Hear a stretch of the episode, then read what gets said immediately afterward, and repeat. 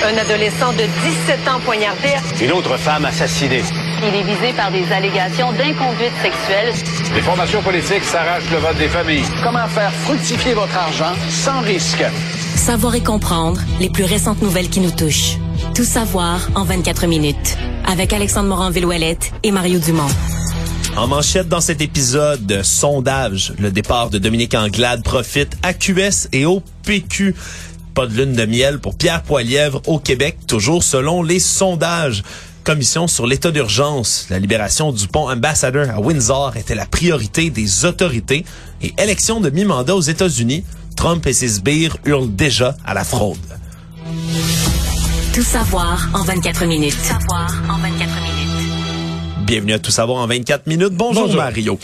On a plusieurs sondages qui sont parus. Le premier qui vient d'un sondage léger, le journal TVA Cube, qui parle des intentions de vote au Québec, bien que le- les élections soient terminées depuis le mois d'octobre. Et les prochaines plutôt loin. Eh, ça a déjà changé pas mal le paysage politique. Alors, juste avant que Dominique Anglade quitte, là, même si c'était encore elle, la chef du Parti libéral, on comprend que la CAQ de François Legault récolte 36% des votes. là. Si les élections avaient eu lieu il y a quelques jours de cela, 5 points de moins que ce qu'ils ont obtenu le 3 octobre. Et tout ça, ça profite beaucoup à Québec solidaire à 19% le Parti québécois qui se retrouve troisième à 18% tant qu'au Parti libéral chute à 14% serait trois points seulement devant le Parti conservateur d'Éric Duhem. Donc on a euh, quand même drôle de marge. Cette euh, chute de Dominique Anglade du Parti libéral en général, ça semble vraiment profiter à ces autres partis et même pour Québec solidaire, peut-être l'occasion d'élire une douzième ou un douzième député, Mario, parce que Saint-Henri-Saint-Anne, la circonscription Ouais. de Dominique Anglade, est vacante et dans d'ici six mois, on aura une partielle. Ouais. Prenons ça morceau par morceau. D'abord, sur la baisse de la CAQ, tu dis, écoute, il n'y a pas une multitude d'explications. Parce que il s'est rien passé depuis l'élection. Il s'est peu passé de choses. Euh, il y la Chambre n'a pas siégé. Il n'y a pas eu de nouveau projet de loi. Pour moi, il y a deux hypothèses. Soit les gens, le soir des élections, ont trouvé que la CAQ était trop forte. Tu sais, ah, 90 sièges, c'est trop. Puis qu'il y a comme un réflexe de... Un ressac. un hein, ressac de dire Hey, c'est trop fort ça là tu sais et donc on revient vers les partis les, les partis d'opposition et euh, l'autre hypothèse pour moi, le seul dossier où tu dis où le gouvernement aurait pu se casser les dents ce sont les urgences c'est quand même sensible les urgences des hôpitaux c'est la capacité d'aller chercher des soins c'est la capacité de dire si je me casse quelque chose en sortant d'ici je vais-tu être soigné? Et, et c'est vraiment le bordel dans les urgences pour moi c'est le seul dossier où tu dis oups là pour la CAQ c'est plus compliqué le PQ, ben, on est obligé de constater que Paul Saint-Pierre Plamondon a eu une bonne campagne. Nous, on a tendance, des fois, en analyste, là, à mettre une coupure le soir des élections. Mais en termes de sondage, opinion- d'opinion publique, là, lui a eu des bons débats, il montait, il montait. Durant la fin de la campagne, il montait encore. Il a été élu le soir des élections. C'est comme une autre victoire pour lui. Il a été élu dans son comté. Après ça, il s'est mis à parler de, il voulait pas prêter le serment. Il y a eu beaucoup de visibilité, beaucoup de tapage médiatique avec ça. A montré des convictions, de la fermeté. Fait qu'à mon avis, c'est juste, c'est- pas le PQ, c'est pas le Saint-Pierre Plamondon là, qui tire le PQ, qui continue la Souvenons-nous d'où il parle. Aujourd'hui, il est à 18% Il était à 8 la veille du déclenchement des élections, il était à 8. Donc, Ouais. à l'élection, il était à 15, là. Mais, mais tu comprends, euh, de 8 à 18, là, il est passé par, il est passé par 15 le soir des élections. Mais si tu mets ça sur une courbe, là, il continue sa montée, là. Ouais, c'est- fulgurant. Pourrait-il la continuer jusqu'à Noël, jusque durant l'année 2023? Ça, c'est l'avenir qui nous le dira. Oui, parce que le plus difficile, ça va être d'aller chercher d'autres sièges. Il n'y a que trois députés Ouais, à l'Assemblée nationale. pas d'élection pour l'instant. Pour ce qui est de Saint-Henri-Saint-Anne, l'élection partielle, c'est sûr que là, Québec solidaire regarde ça avec intérêt. Hey, pour eux, là, c'est... Parce que là, ils vont devoir, dans les prochaines semaines, d'ici deux semaines, trois semaines, négocier avec, avec la CAQ, avec le Parti libéral, leur reconnaissance d'un statut, parce qu'ils ont juste 11 sièges. Mais tu comprends que le règlement de l'Assemblée nationale dit 20% ou 12 sièges. Donc, s'ils allaient chercher dans une élection partielle ce 12e siège, là, tout ça, toutes ces ententes-là tombent à l'eau, là. Oui. Je veux dire, ils ont plus besoin d'une entente spéciale. Ils sont un groupe parlementaire reconnu par le règlement de l'Assemblée nationale, avec tous les avantages qui viennent avec. Donc, on n'a plus besoin d'avoir une reconnaissance partielle dans le cadre d'une entente temporaire euh, signée par les autres partis. Là. c'est un siège qui est à leur portée, on peut le dire quand même. Oui, il y avait 2736 votes d'écart lors des élections du 3 octobre. Mais contre une chef, contre, contre Mme Anglade. une chef. Donc, on a toujours l'effet justement d'un chef qui se présente dans une circonscription. Ça fait sortir le vote. Puis on peut penser, on peut présumer que Québec solidaire n'avait pas mis toute la gomme dans cette circonscription-là. Écoute, euh, je pense que Gabriel Nadeau-Dubois est allé trois, quatre fois durant ah la campagne. Hein, et ils avaient un bon candidat, Guillaume Clich-Rivard, c'est un avocat spécialisé en immigration. Donc, moi, je, moi, je suis certain, certain, certain qu'à l'heure où on se parle, le Québec solidaire a déjà reparlé à ce candidat, M. Clich-Rivard, dit, regarde, il faut que tu réfléchisses vite. Tu y retournes, parce que lui, je sais pas c'est quoi son, son statut, mais mettons qu'il pris C'est pas facile, hein, parce que tu prends ben congé si tu prends un congé sans solde, si tu prends un sans solde, je connais pas son statut familial, ses besoins, son hypothèque à payer, il a dit ses besoins familiaux, mais tu prends un sans solde, là, il faudrait que t'en reprennes un autre d'ici 3, 4, 5 mois. T'es pas garanti d'avoir une job à la pas sûr de gagner. Donc, euh, donc, la première chose, réflexion du candidat. Deuxièmement, stratégie de pré-campagne et de, de, campagne éventuellement. Moi, je suis sûr que Québec solidaire vont mettre toute la gomme pour essayer d'arracher cette circonscription. Pendant ce temps-là, au sein du Parti libéral, ben, c'est toujours la spéculation sur qui pourrait venir prendre la tête du Parti mhm. libéral. Évidemment, il y a un peu le syndrome du sauveur. On tente de trouver la personne qui serait la bonne personne pour venir sauver le parti. Il y a beaucoup de candidats qui ont été évoqués déjà, qui ont fermé la porte. Oui, il y en a plusieurs. Euh, nos, nos, listes qu'on met à la télé raccourcissent. Là. Ouais, ça raccourcit rapidement.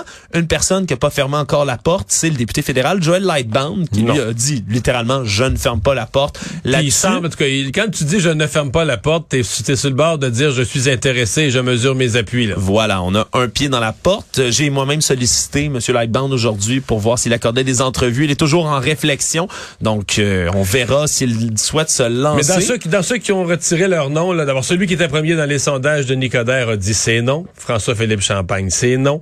Euh, la présidente d'Hydro-Québec, Sophie Brochu, je pense qu'il n'y a pas de surprise, c'est non. Euh, Monsieur Cusson, là, qui avait été le candidat, lui, peut-être les gens l'ont oublié, c'était le président de l'Union des municipalités, le maire de Drummondville, et le candidat contre Dominique Anglade, mais il s'est pas rendu à la fin. Il est en cours de course, il a, il a lâché, il ne revient pas. Euh, il a mis ça clair. Marois Risky, ça semble clair que c'est non aussi. Gaëtan Barrette, semble clair que c'est non aussi.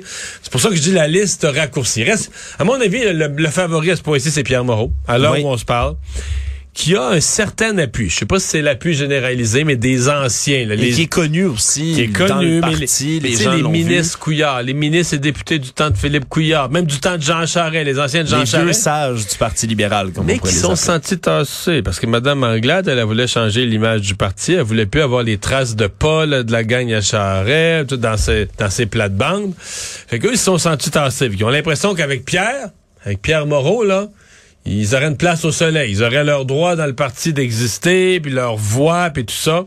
Alors, il me paraît là-dessus avoir l'avance. Joël Lightbone dans le décor. André Fortin, oui, député de Pontiac aussi, qui est dans vétéran le, qui est dans le du décor. parti. Puis pour finir sur le Parti libéral, mais on a dit du côté de Franz ben- Benjamin, Benjamin, pardonnez-moi, le député de Vaux, qui lui est, euh, a été un malgré lui un peu dans cette controverse avec Marie-Claude Nichols parce que il a été préféré par Dominique Anglade pour la candidature à la troisième vice-présidence de l'Assemblée nationale. Mais lui a affirmé que à l'unanimité, le caucus libéral s'est exprimé et qu'ils sont donc en faveur d'un retour de Marie-Claude Nichols dans le caucus libéral. Ben, c'est sûr. Est-ce que c'est... Mais ça va se faire. Ça va se faire? Ça va se faire. Ben, peut... En tout cas, moi, qu'il arrive quelque chose que je prévois pas aujourd'hui, mais pour moi, avec le départ de Mme Anglade, c'est un automatisme. Elle a réussi son pari. Ben oui, ben oui. Est-ce qu'on va oser le faire?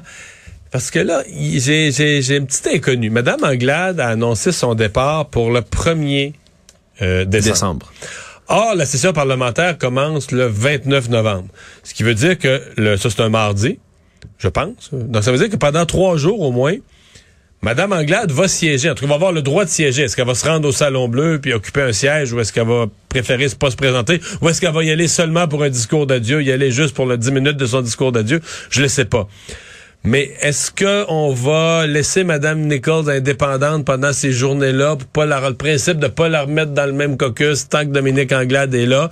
Ou est-ce qu'on va dire, ben non, là, regarde, euh, comme on dit, on répare les pots cassés le plus vite possible, on ramène Marie-Claude Nichols. Là, j'ai une petite question. Tout savoir en 24 minutes. Toujours selon un sondage léger, le journal TVA Cube, Pierre Poilièvre, depuis son élection à la chefferie du Parti conservateur, ne semble pas avoir plus d'appui qu'avant au sein des électeurs québécois. Erin O'Toole avait obtenu 19% des voix au Québec, selon le sondage, si d'autres élections avaient lieu aujourd'hui. Monsieur Poilièvre, lui, en récolterait 18, donc c'est sensiblement dans la même fourchette qui ont été récoltés et par M. O'Toole et par Andrew Scheer avant lui. Donc, on peut comprendre que les conservateurs stagnent un peu au Québec. Pierre Poilievre, qui est pas venu très souvent au Québécois, entre autres, qui veut changer aussi d'approche. Moins de promesses sur le pouvoir du Québec au sein de la Confédération et plutôt euh, des thèmes d'assainissement des finances publiques. On parle de réduire la hausse du coût de la vie, donc un angle très, très économique. À l'extérieur du Québec, par contre, il aurait gagné, selon un sondage Nanos très récent, beaucoup d'appui. Serait presque coude à coude avec Justin Trudeau. Donc la recette semble pas prendre plus qu'il faut au Québec. Ça veut pas dire que ça pourrait pas changer dans le futur. Non, il n'a pas perdu non plus, par exemple, au Québec. Les conservateurs sont collés depuis des années, là, euh, avant Andrew Scheer, Andrew Scheer et Renault O'Toole, toujours en 17 et 20 de temps en temps, il y a une bonne période, là, oups, là, ils viennent énerver, 22, 23, là, puis ça retombe aux élections. Mais le score est toujours, toujours dans une fourchette très étroite. Ça descend pas en bas de ça ça monte pas en haut vraiment d'une vingtaine de pourcents. Et dans le cas de Monsieur euh, Monsieur Poiliev, il garde le parti dans la fourchette où il était, tout simplement. La commission d'enquête sur les mesures d'urgence se poursuit encore et toujours à Ottawa. Maintenant, on en est rendu à des témoignages, encore une fois, de la police, mais surtout pour comprendre quelles étaient les priorités du gouvernement. On tente vraiment de comprendre la réaction gouvernementale qu'il y a eu lieu, donc, au blocage de Ottawa. Et, depuis deux jours, on s'intéresse moins à Ottawa, plus au pont ambassadeur, le pont critique pour le commerce entre les États-Unis et le Canada, le pont entre Windsor et Détroit. Ouais, entre Windsor et Détroit, une infrastructure névralgique. On se souviendra qu'au plus fort de la crise, c'était des millions, des centaines de millions qui coûtait par jour de produits, là, donc qui était bloqué, qui ne fait pas passer ce pont-là. Et on a eu accès à des échanges qui ont été déposés en preuve entre le premier ministre Justin Trudeau et le premier ministre de l'Ontario, Doug Ford. Un échange téléphonique, compte rendu qui a été donné en preuve aujourd'hui à la commission. Et on y apprend, entre autres, que, ben, pas que le ton a monté, mais qu'il y avait un fort sentiment d'urgence pour mettre fin à ce blocage, que c'était véritablement la priorité des autorités à ce moment-là. Je vous tout de suite là, les mots mot à mot traduits en français qu'ont répondu Doug Ford à Justin Trudeau. Il a dit je vais être dans leur cul avec une brosse métallique. C'est la phrase qui est rapportée comme ça. Je vais vraiment donc les presser pour qu'ils s'en aillent. C'est une conversation qui a eu lieu le 10 février. C'est un convoi de camions long de 3 km qui bloquait à ce moment-là depuis trois jours le pont Ambassadeur. On parle 500, 600 millions de dollars d'échanges qui ont coûté. Sauf qu'hier, hier, là, dans les discussions, c'est devenu très, très clair qu'au moment où ils ont mis en vigueur les mesures d'urgence, le pont ambassadeur était rouvert.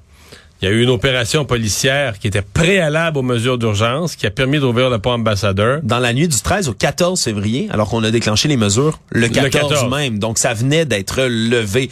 Donc, on, on, ça être un argument massue du gouvernement. Pour dire, on laisse tomber les mesures d'urgence. Euh, la preuve, on n'en a pas eu besoin pour libérer. Peut-être c'était la menace. Certains me diront peut-être c'est la menace des mesures d'urgence qui a fait durant la nuit.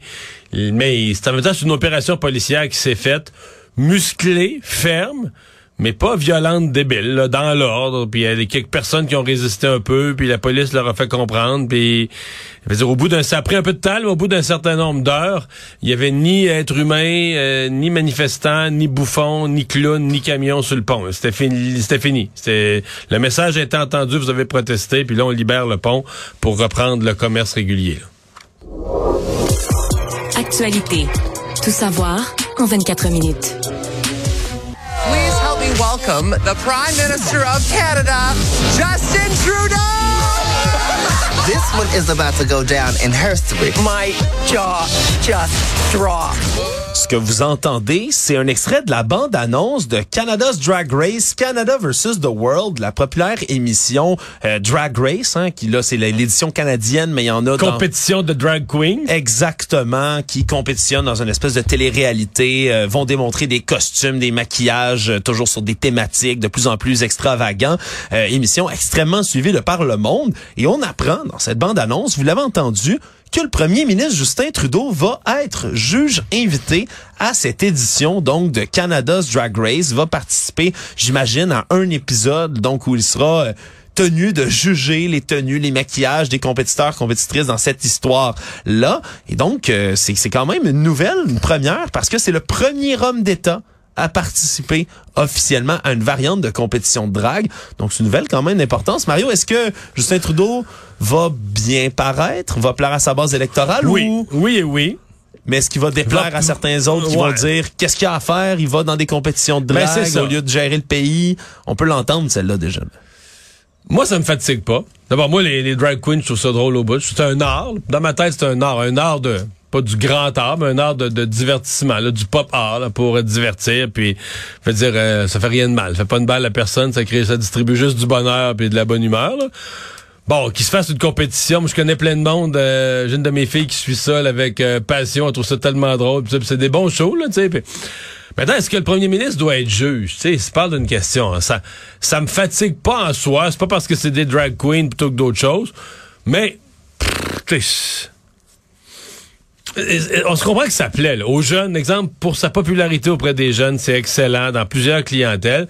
Mais c'est toujours l'image. Tu te dis, tu sais, c'est que lui est un peu comme en danger là, tu sais, auprès de ses collègues du G7. Puis on a toutes les histoires en tête. Là. Tu sais, Les costumes. De l'ancien premier ministre de l'Australie qui, dans sa biographie, il raconte, ben là, Justin Trudeau, lui, il me parlait de ses bas. Il était fier parce qu'il y avait des bas de Star Wars. Tu dis, OK, là, il parle pas de commerce international puis des problèmes avec la Chine, mais il est fier de ses bas. Puis c'est ça que c'est ça qui m'a... C'est toute une série de petites affaires, pas graves en soi. Mais quand t'es mélange avec ses costumes puis tout ça, tu te dis voyons, il, quel gars il est. Puis moi, je suis- capable de dire, les, les gens qui font du travail sérieux sont aussi capables de s'amuser. Ben oui, puis même Mais- toi, quand t'étais politicien, t'en as fait des... des- fait des- tout à fait plein d'affaires.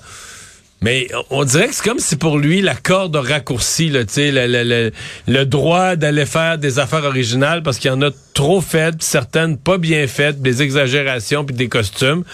Mais bon, euh, s'il y a du plaisir à le faire, mais faut, faut qu'il soit... J'espère qu'il est prêt aux commentaires. Là. Oui. Tu as raison de le dire, il va y avoir une multitude de commentaires.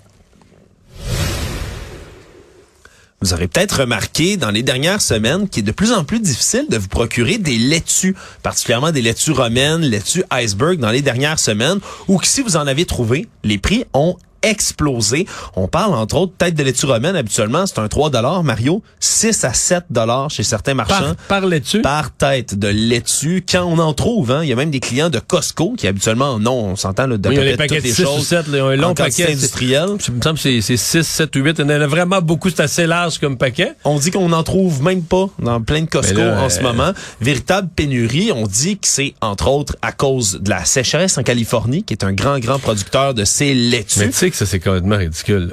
là. La laitue, son premier ingrédient, c'est l'eau. C'est produit dans des déserts. Il y a peut-être une incohérence là. Hein?